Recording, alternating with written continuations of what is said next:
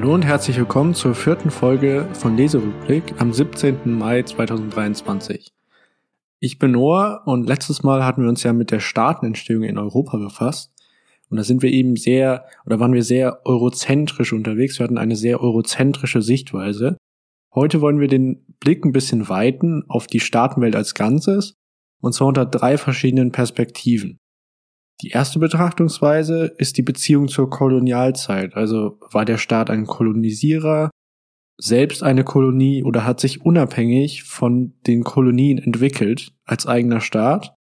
Und da wollen wir insbesondere die Entwicklungswellen ehemaliger Kolonien betrachten. Die zweite Betrachtungsweise ist die Aufteilung der Welt nach Herrschaftssystemen. Wir haben ja autoritäre Herrschaftssysteme und demokratische Herrschaftssysteme als quasi zwei Extrempunkte einer Skala. Und dann betrachten wir noch einen mittlerweile sehr weit verbreiteten Zwischenfall, und zwar die Hybridsysteme, die zwischen diesen beiden Punkten liegen. Und die dritte Betrachtungsweise und abschließend schauen wir uns noch die Einkommenskategorien an und ob die Demokratie als Herrschaftssystem für Wohlstand steht oder ob man das so nicht ganz sagen kann.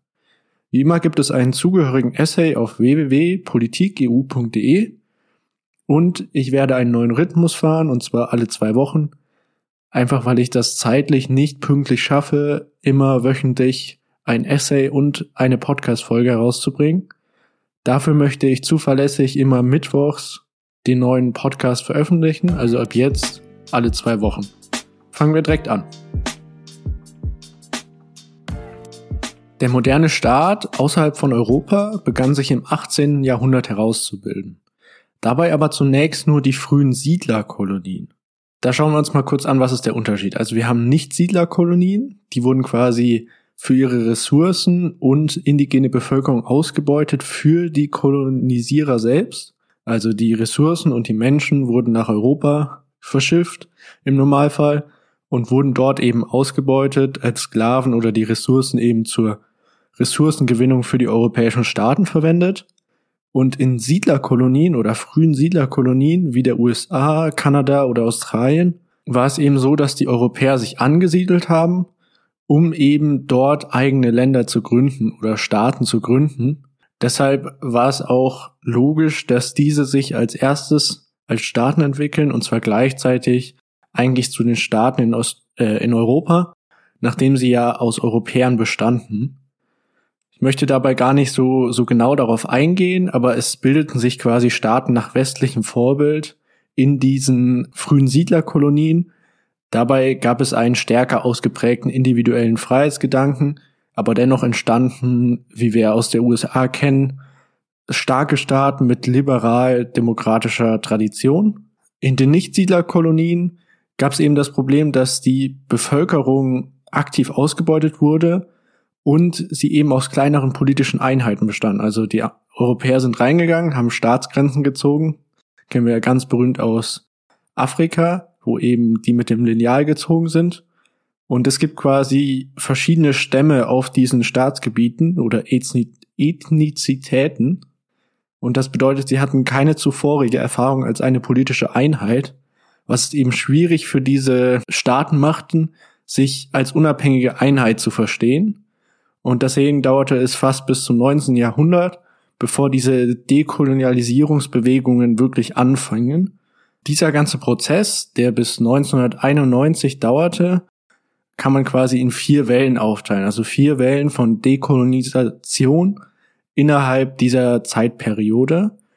Und in der ersten Welle schufen sich 15 neue unabhängige Staaten in Lateinamerika, eben im 19. Jahrhundert, die zuvor im spanischen bzw. portugiesischen Besitz waren. Diese gründeten sich dabei aus republikanischen Bewegungen die sich gegen die Monarchie aus Europa, also aus Spanien und Portugal, auflehnten und eben erfolgreich 15 neue unabhängige Staaten gründete. Aber dadurch, dass sie auf der Ablehnung der europäischen Traditionen entstanden und eben keine Erfahrung als eine politische Einheit hatten, war die Folge eher, dass sich autoritär geprägte Staaten, also schwach ausgeprägte Staaten herausbildeten. Die zweite Welle, da dauerte es fast 100 Jahre, bis eine zweite Welle kam, kam mit dem Ende des Ersten Weltkrieges, denn dort zerfiel das Osmanische und Russische Reich und Österreich-Ungarn in zwölf neue Staaten, wobei diese wieder 100 Jahre brauchten, um sich wirklich als eigenständige Staaten zu entwickeln, mit Ausnahme der Türkei, weil sie quasi von den internationalen Kräften des Faschismus und des Kommunismus die ganze Zeit geplagt wurden, erobert wurden und eben nicht die Möglichkeit hatten, eine eigene politische Identität herauszubilden. Das bedeutet, die Staaten in Osteuropa zum Beispiel waren erst 2004 mit dem Eintritt in die EU endgültig herausgebildet. Und daran sieht man eben, dass dieser Prozess noch ewig dauerte und kein, ähm, wir erklären uns unabhängig, jetzt sind wir ein eigenständiger Staat ist, sondern ein ganzer Prozess dahinter steht. Die dritte Welle kommt wenig überraschend mit der Endphase des Zweiten Weltkrieges, angefangen mit Indien 1944, nachdem die westeuropäischen Supermächte eben durch diesen Zweiten Weltkrieg insgesamt zerschlagen wurden oder die Imperien zerschlagen wurden. Aber dennoch dauerte dieser Prozess auch bis 1984, bis sich alle neuen Staaten dekolonialisiert hatten bzw. gegründet hatten und dabei entstanden fast 90 der oder über 90 der heutigen modernen Staaten. Diese hatten natürlich verschiedene Schicksale und bildeten den Staat unterschiedlich stark aus. Zum Beispiel Indien prägte sich relativ schnell liberal-demokratisch, aber ähm, häufig entstanden eben schwache Staaten und heutzutage auch Krisenherde. Das kennen wir ja vor allem aus Afrika, weil eben diese gezeichneten Grenzen extrem äh, die Staaten daran hinderten, ihre eigene politische Identität herauszubilden, sondern vielmehr war es ein Mix aus mehreren politischen Identitäten oder ist es immer noch und dadurch ist es eben schwierig, eine, eine Einheit zu bilden. Die vierte Welle markierte den Zerfall der UdSSR im Jahre 1991 und dabei gelangen eben die baltischen und osteuropäischen Staaten ihre Unabhängigkeit die hatten wir ja schon mal in der zweiten Welle involviert. Und die Teilrepubliken der Sowjetunion in eben Asien und Osteuropa. Da muss man die verschiedenen Fälle unterscheiden, wenn man die Staaten anschaut, wie sie sich herausgebildet haben.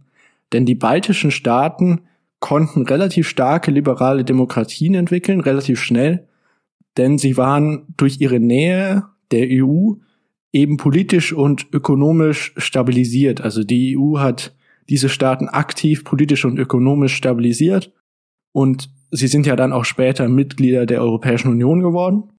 Die asiatischen Nachfolgestaaten der UdSSR hatten es nicht so leicht, denn dort hatten wir eben eine große ethnische Spaltung und ein präindustrialisiertes Wirtschaftssystem, was wir eben in den baltischen Staaten schnell abgelöst hatten durch eben die Nähe zur EU Dort war es eben so, dass sich dann autoritäre und instabile Staaten entwickelten. Wir sehen so ein bisschen ein Muster, denke ich. Und letztendlich haben wir noch die Nachfolgestaaten in Osteuropa, also zum Beispiel die Ukraine oder Belarus, weil die aktuell ja in den Medien sind. Dort ist es wie in den asiatischen Staaten gewesen, nur noch ein bisschen extremer, weil sie eben Teilrepubliken der Sowjetunion waren und keine Erfahrung als eigene politische Einheit hatten. Das heißt, wir haben ja wiederkehrende Muster. Also unabhängig von der Phase der Dekolonialisierung unter den Nicht-Siedlerkolonien entstanden nur selten starke unabhängige Staaten. Dies ist auf verschiedene Faktoren zurückzuführen, aber insbesondere Unerfahrenheit als politische Einheit, hohe Machtkonzentration, aber auch die Ablehnung der westlichen Lebensweise. Stattdessen entwickelten sich häufig autoritäre Systeme verschiedenster Prägung. Damit haben wir die erste Betrachtungsweise der Staatenwelt abgeschlossen und haben quasi ein bisschen aufgearbeitet, wie sich die Staaten außerhalb der europäischen Sphäre entwickelt haben. Widmen wir uns nun unserer zweiten Betrachtungsweise mit der Frage, was ist und wie verbreitet sich autoritäre Herrschaft bzw. welche Form von autoritärer Herrschaft gibt es denn? Beginnen wir mit den Eigenschaften der autoritären Herrschaft oder den allgemeinen Eigenschaften der autoritären Herrschaft. Wir haben es dort eben zu tun mit einem schwachen oder keinem verfassungsrechtlichen Rahmen und das Ganze führt dann eben zu schwachen oder interpretierbaren Gesetzen, die eben dann wiederum genutzt werden, um Oppositionelle eben mundtot zu machen oder bestimmte politische Agenten, Agendas durchzusetzen. Dazu kommt, dass andere Institutionen, also die Legislative oder die Judikative, unterfinanziert sind und eine sehr schwache Stellung innerhalb dieser autoritären Systeme innehaben, weil eben die Exekutive alles überragt. Und somit haben wir keinen Rechtsstaat, was wiederum zur Willkürlichkeit der Regierung führt. Und das Ganze sieht man eben daran, dass es keine verbindlichen Freiheits-, Besitz- und Grundrechte gibt, was eben der Kern unserer Demokratie ist und eben im Kontrast dazu steht. Dennoch gibt es unausgesprochene Limitationen, denn neben dem Herrscher gibt es eben noch andere ähm, Machthalter, die er eben beglücken muss. Also wir nennen das Ganze Gönnerschaft oder Patronage. Und dazu kommen wir jetzt gleich noch, denn es gibt drei Wege, um die Herrschaft zu sichern.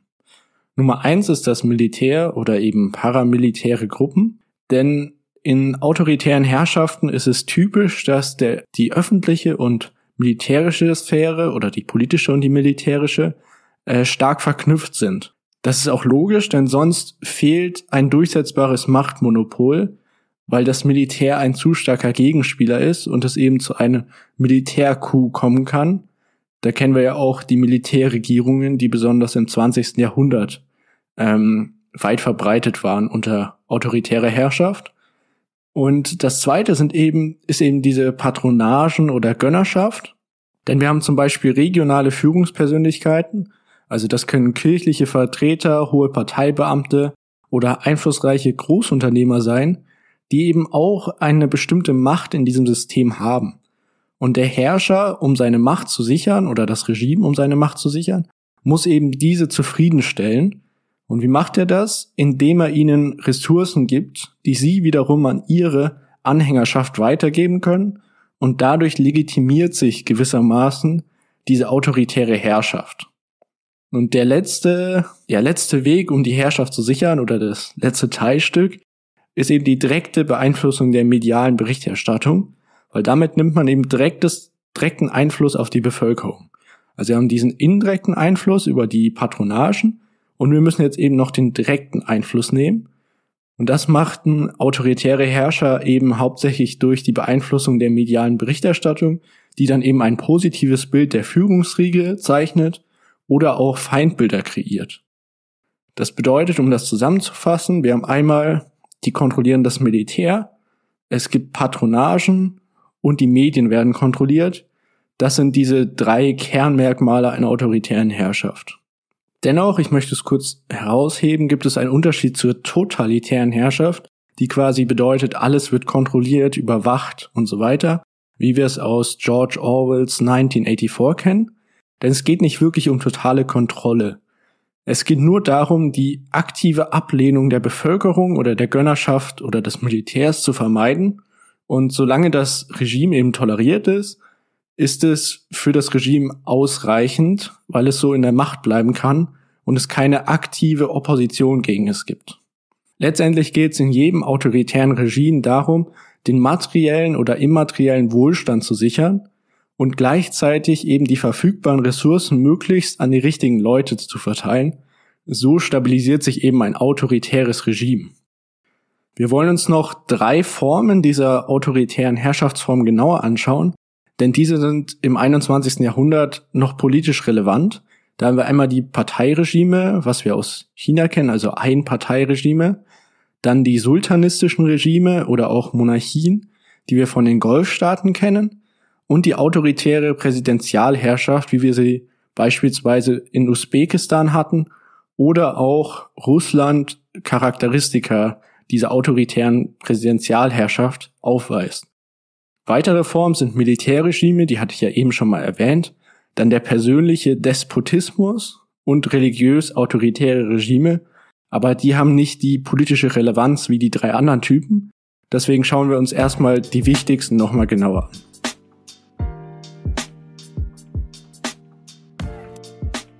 Beginnen wir mit der ersten Form, also die Präsidentialherrschaft, und zwar am Beispiel Usbekistans. Denn dort regierte Islam Karimov bis 2016 als Präsident. In einer Präsidentialherrschaft ist die Institution des Präsidenten die Machtbasis. Das unterscheidet es auch vom persönlichen Despotismus, ohne jetzt da genauer darauf einzugehen, denn dort ist quasi die Person die Machtbasis, aber hier ist quasi die Institution des Präsidenten die Machtbasis. Schauen wir uns das nochmal konkreter an. Also in Usbekistan kam er an die Macht durch einen Coup gegen seine kommunistische Partei 1991. Also er war selbst Parteiführer und führte einen Coup gegen seine eigene Partei durch. Und dadurch konnte er quasi seine Führung nach dem Zerfall der Sowjetunion sichern. Und er etablierte sich als unabhängiges Staatsoberhaupt, das sich in den Dienst der Gesellschaft oder zum Wohle der Gesellschaft regiert. Und der Parteiunterbau dient dabei nur als Machttreiber und Legitimität für diese präsidentiale oder präsidentielle Herrschaft.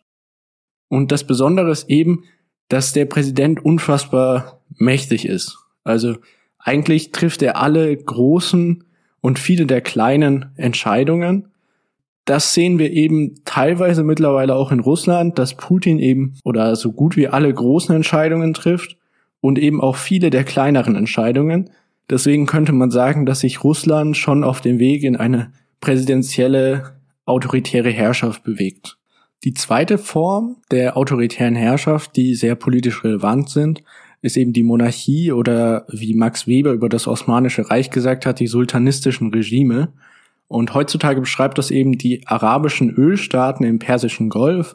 Beispiele dafür sind Katar oder Saudi-Arabien. Und im Unterschied zu unserer Vorstellung von Monarchie in Europa gibt es eben nicht nur den König, der politisch relevant ist, sondern alle Prinzen übernehmen quasi politische Verantwortung oder politische Autorität. Das heißt, eigentlich regiert die ganze Familie oder die ganze Herrschaftsfamilie. Und hinzu kommt, dass die Titel der Prinzen oder des Königs der islamischen Tradition oder Stammestradition entspringen und irgendwas mit Führer oder großer Führer meinen, wie zum Beispiel der Emir. Und letztendlich ist die Thronnachfolge auch anders geklärt. Also es gilt nicht, dass der Erstgeborene der Thronnachfolger wird, sondern der vorherige König oder Emir kann eben sich aussuchen, wen er als Thronnachfolger haben möchte. Und das Ganze wird noch von einem Clan-Meeting nach dem Tod des Königs ja, besprochen und kann, muss bestätigt werden oder es kann auch noch geändert werden. Das heißt, es wird mehr nach Kompetenz oder Fähigkeiten ausgesucht. Was sind dann die Vorteile der Monarchie oder warum hält die sich so stark in diesen Regionen? Nun, es gibt eine anerkannte Nachfolgeprozedur. Also sie haben eine traditionelle Autorität, das heißt nichts anderes als, wir haben das schon immer so gemacht, also wird das auch so bleiben und das hat gut funktioniert. Und außerdem ist die Regierungsform für die Bürger sehr vorteilhaft. Also sie haben sehr viele Vorteile zum Leidwesen der Nichtbürger innerhalb des Landes und der Frauen, wie wir wissen. Aber deshalb ist es eben allgemein eine sehr stabile Form der autoritären Herrschaft. Und als solche hat sie sogar die demokratischen Bewegungen des arabischen Frühlings überlebt, eben durch taktische Reformen und gezielte Unterdrückung. Wir sehen also, es hat sehr viel damit zu tun, wie dieser autoritäre Herrscher oder die autoritäre Herrschaftsriege eben das Land managt. Und das geht eben besonders gut in dieser Monarchie, also den sultanistischen Regimen, aber auch in einer Präsidentialherrschaft, weil man doch eine gewisse Größe oder eine gewisse Art der traditionellen Autorität eben inne hat und sich dadurch legitimiert. So, schlussendlich noch, warum sind die Warum sind diese Staaten oder die Monarchie politisch relevant? Warum sollte man diese Form der autoritären Herrschaft zumindest kennen, so ein bisschen? Nun, sie sind der Energiespeicher der Welt, also Öl und Gas. Und das sieht man ja auch am aktuellen Beispiel. Unsere Außenministerin Baerbock ist zum Beispiel gerade in den Golfstaaten und dieses Druckmittel der Energielieferungen hat eben die Fähigkeit, dass es keinen äh, demokratischen Druck von außen gibt. Und dadurch, dass die Bürger das quasi innen akzeptieren, dass es nicht demokratisch geführt ist und es keinen Druck von außen gibt, gibt es auch kaum Reformdruck auf diese Monarchien. Kommen wir zur dritten Form, und zwar die Einparteienregime. Die Einparteienregime erschienen im 20. Jahrhundert und sie unterscheiden sich in dem Sinne von anderen autoritären Herrschaftsformen, dass sie ein idealistisches Ziel verfolgen. Also im Namen dieses Zieles, das kann ökonomische Modernisierung oder soziale Transformation sein, monopolieren sie die Staatsgewalt zum Wohle der Gesellschaft. Auch deshalb unterliegt diese Form immer einer gewissen Ideologie. Was wir kennen, ist nationalistisch, faschistisch oder kommunistisch. Und heute haben aber nur die nationalistisch-kommunistischen geprägten Einparteienregime überlebt. Da haben wir als Beispiel einmal Laos, Kuba, Vietnam, Nordkorea und China. Und die konnten eben den Fall des Kommunismus in der Sowjetunion überleben, indem sie in den 70ern ihre Wirtschaft öffneten, um dadurch eben taktische Reformen durchzuführen, um ihre politische Macht zu sichern. Sehen wir uns das Beispiel China mal genauer an, weil es eben sehr politisch relevant ist. Die Partei in China ist, ist ein Sinnbild dieser nationalistisch-kommunistischen Wechselwirkung, denn die Partei an sich ist kommunistisch, aber die Führungsgruppen in der Partei sind eben eher nationalistisch geprägt und da geht es eben um die Ablehnung des westlichen Ideals, könnte man sagen, und eben das Ziel, die westlichen Wirtschaften oder die westliche Stellung zu überholen. Trotzdem ist es autoritär geprägt, weil wir eben ein System der Gönnerschaft haben. Also ein Unternehmer kann in China nur erfolgreich sein, wenn er sich mit den lokalen und nationalen Führungskräften gut stellt, was eben bedeutet, dass Korruption unter Parteimitgliedern, lokalen Regierungsbeamten und Armeeoffizieren weit verbreitet ist, damit sich Wirtschaftssubjekte etablieren können.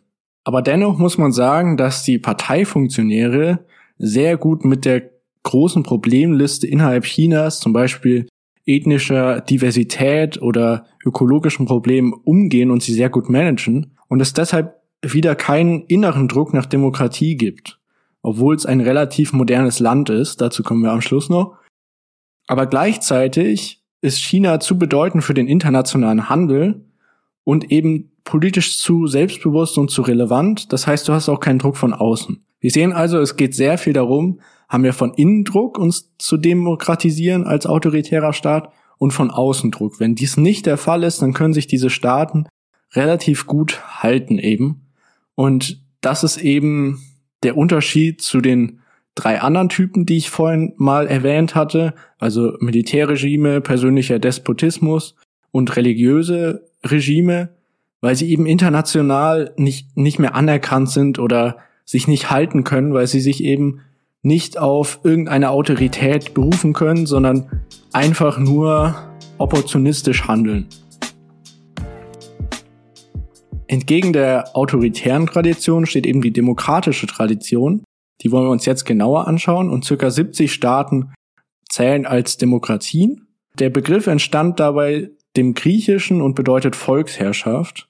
Aber dabei ging es um die direkte Demokratie. Die heutige Demokratie unterscheidet sich in dem Sinne von der früheren Demokratie, dass sie heute repräsentativ und liberal ist. Wir schauen uns jetzt mal genauer an, was der Begriff liberale Demokratie denn bedeutet. Beginnen wir mit dem Begriff repräsentativ. Bei uns bündeln eben Personen, Parteien oder Interessensgruppen Interessen, damit es nicht zu politischen Stillstand kommt. Das kann man sich so vorstellen, im antiken Athen gab es eine direkte Beteiligung der Bürger. Also die konnten ins Parlament reingehen, sich das dort anhören, aktiv abstimmen vor Ort, eben das, was man unter direkter Demokratie versteht, im eigentlichen Sinne. Aber das würde bei unseren Staatsgrößen einfach zu politischem Stillstand führen.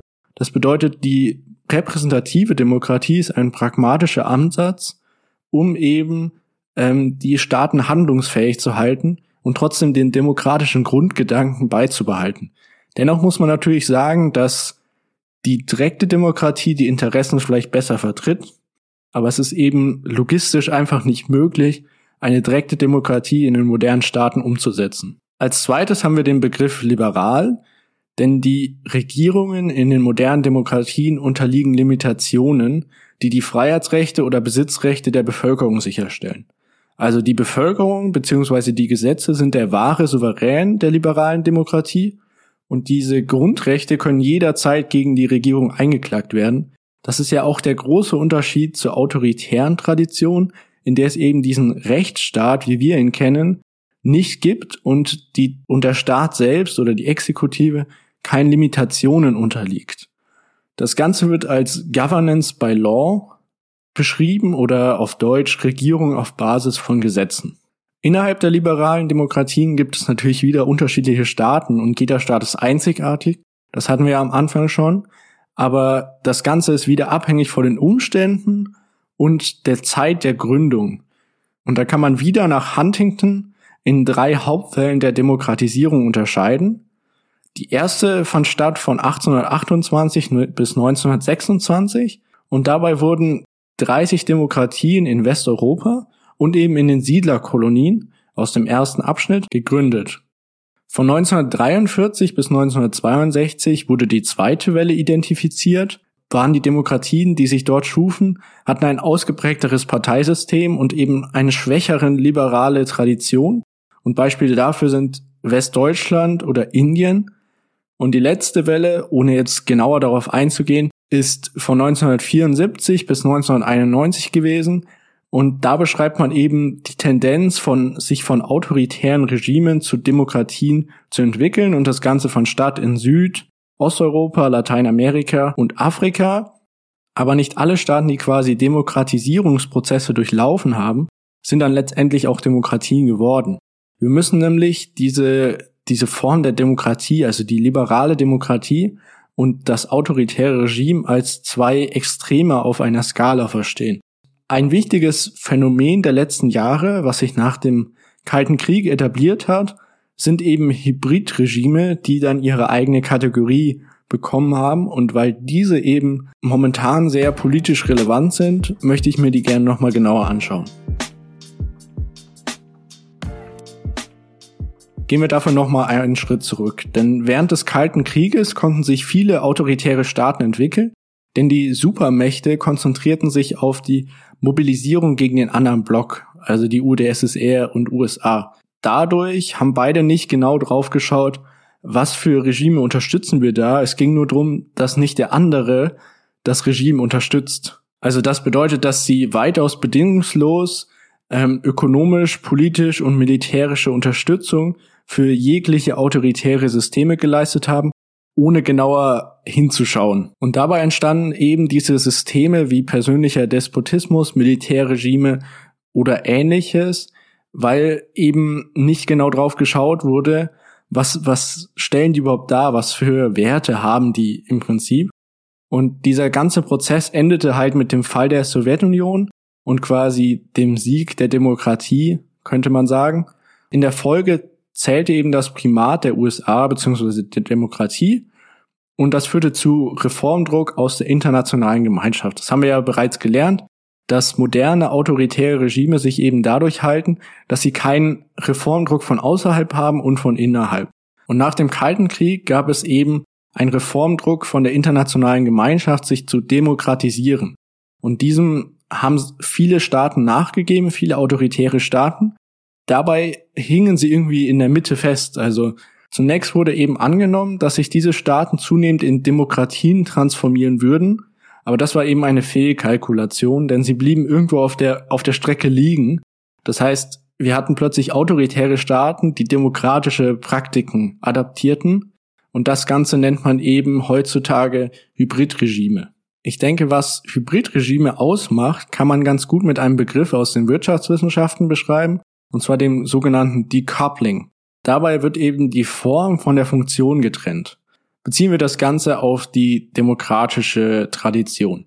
Also die Formfaktoren der Demokratie, nehmen wir als Beispiel die Wahlen, die wurden quasi angenommen. Also es gibt aktiv Wahlen, aber die Funktion wurde nicht übernommen. Also dieser liberale Charakter, dieser repräsentative Charakter, denn die Opposition wird aktiv benachteiligt. Das heißt, es gibt Wahlen, aber die erfüllen nicht die Wahlstandards, die eine Demokratie erfüllen müsste, damit sie fair und frei sind.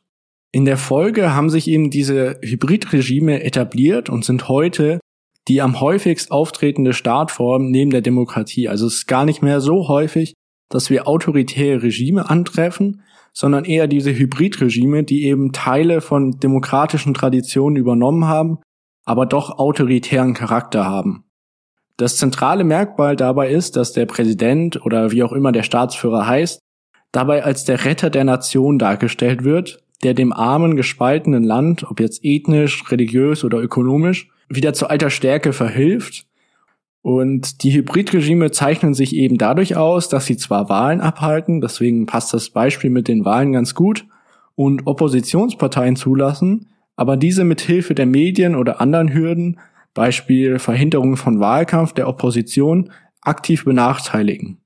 Das heißt, wir haben manipulierte Wahlen und manipulierte äh, Medien, aber eben eher durch Softpower. Also es wird nicht aktiv gesagt, wir lassen keine Opposition durch, sondern sie wird einfach nur an der Aktivität behindert, richtig in Erscheinung zu treten. Damit sind wir schon fast am Ende und kommen zu unserer letzten Betrachtungsweise der Diversität der Staatenwelt, und zwar die Betrachtung der Einkommensperspektive. Um eben die Staaten aus der Einkommensperspektive zu betrachten, nehmen wir die führende Klassifizierung her und das ist eben der Indikator der Weltbank. Ähm, wie funktioniert der? Nun, der teilt quasi die Staaten in vier Einkommenskategorien nach Gini pro Kopf ein, was im Prinzip nichts anderes ist als das Bruttoinlandsprodukt, das kennt jeder, plus empfangene und ausgegangene Einkommen des Auslands. Was sind die vier Kategorien? Wir haben einmal High Income States, also hohe Einkommenstaaten, dann Upper Middle Income States, Lower Middle Income States, also höheres Mittel, unteres Mittel und Low Income States, also niedrige Einkommensstaaten. Beispiele für High Income States sind zum Beispiel Deutschland oder die USA. Upper Middle sind China und Russland. Lower Middle sind zum Beispiel Ägypten oder Indien. Und Low Income States sind Afghanistan und Uganda. Und dabei wird eben vom Pro-Kopf-Einkommen verbindet man diese Klassifizierung mit den Daten des Freedom Houses. Das hatten wir ja eben, der klassifiziert quasi die Welt in demokratische und autoritäre Staaten und eben auch Hybridstaaten. Ähm, dann sehen wir eine starke Verbindung zwischen einem hohen äh, Gini und eben Demokratie. Das Ganze lässt sich relativ logisch oder nachvollziehbar erklären, wenn wir den Gesellschaftsbegriff als Interessenskonflikt zwischen verschiedenen Machtgruppen begreifen. Was meine ich damit? Nun, nach Lux, also einem, einem Politikwissenschaftler, gibt es drei Machtdimensionen. Die erste Dimension ist, wer setzt sich bei Interessenskonflikten durch? Die zweite Dimension ist, wer kontrolliert, welche Interessen ausgedrückt werden können? Und die dritte Dimension, also es wird immer weiter gefasst, wer gestaltet überhaupt die Interessen? Und die Antwort über die Machtverteilung ist eben in autoritären Staaten sehr viel klarer geklärt. Also natürlich gibt es in Demokratien, wir sind ja nie eine vollständige liberale Demokratie, deswegen hatte ich das herausgegriffen mit diesen beiden Ideen. Also liberale Demokratie auf der einen Seite als extrem und auf der anderen Seite autoritäres Regime und alle Staaten befinden sich dazwischen. Das bedeutet eben auch, dass in Demokratien bestimmte Interessensgruppen viel mehr Einfluss haben als andere. Das macht sie nicht direkt zu autoritären Staaten. Das wollte ich nur noch mal kurz festgehalten haben. Aber in autoritären Staaten ist eben diese Machtverteilungsfrage viel klarer geklärt als in Demokratien. Verbinden wir jetzt diese, diese Idee mit der Begriff der Modernisierung. Im Prozess der Modernisierung werden zunehmend mehr Arbeitskräfte für die Industrialisierung der Wirtschaft benötigt und diese werden mit monetären Anreizen in die Industriezentren, also Städte, gelockt, was eben zur Urbanisierung führt. In der Folge wird es für die Machthalter attraktiv, die Kinder dieser Fachkräfte zu bilden, weil zunächst ging es ja nur um Fließbandarbeit, was wir eben aus unserer Industrialisierung können, kennen oder zur Modernisierung führen.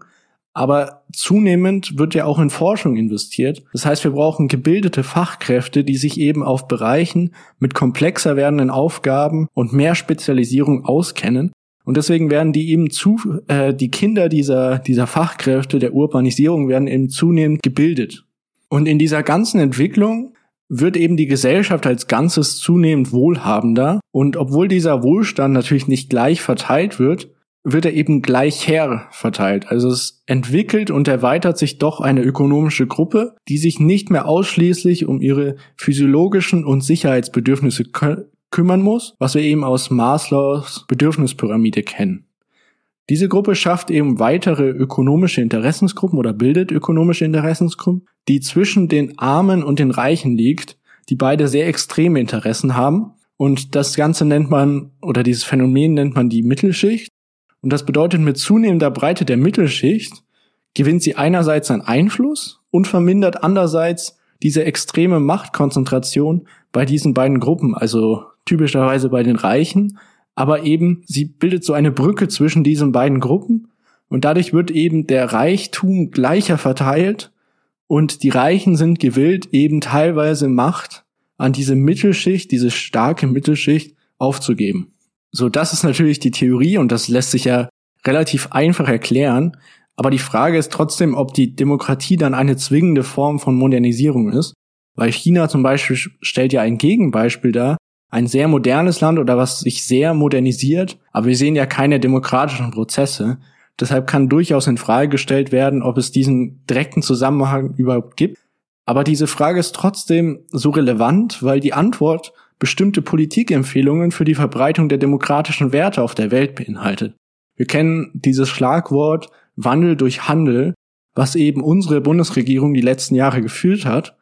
Das ist eben ein Produkt dieser Frage oder wie man diese Frage beantwortet. Deshalb ist sie sehr relevant, ob Modernisierung zur Demokratisierung führt. Jetzt würde aber die Antwort dieser Frage, oder ich könnte sie gar nicht abschließend beantworten, würde den Rahmen sprengen. Deswegen denkt doch selber mal drüber nach, ob ihr meint, dass Demokratisierung mit Modernisierung zusammenhängt. Und ich werde einen eigenen Essay darüber verfassen oder eine eigene Podcast-Folge. Da muss ich noch schauen, wie ich das quasi sehe oder wie man das ähm, in der Wissenschaft sieht. Damit sind wir schon wieder am Ende und kommen wir zu unserem Fazit. Die Staatenwelt ist unfassbar divers. Keine gleich den anderen. Dennoch lassen sich Staaten nach verschiedenen Gesichtspunkten in bestimmte Kategorien oder Gruppen einteilen.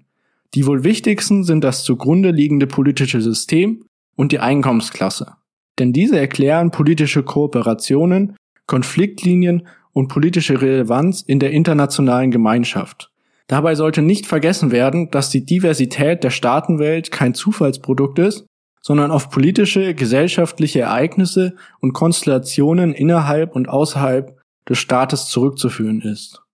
Das war es für diese Woche. Vielen Dank fürs Zuhören und in der nächsten Folge beschäftigen wir uns mit dem Realismus als eine Theorie der internationalen Beziehungen.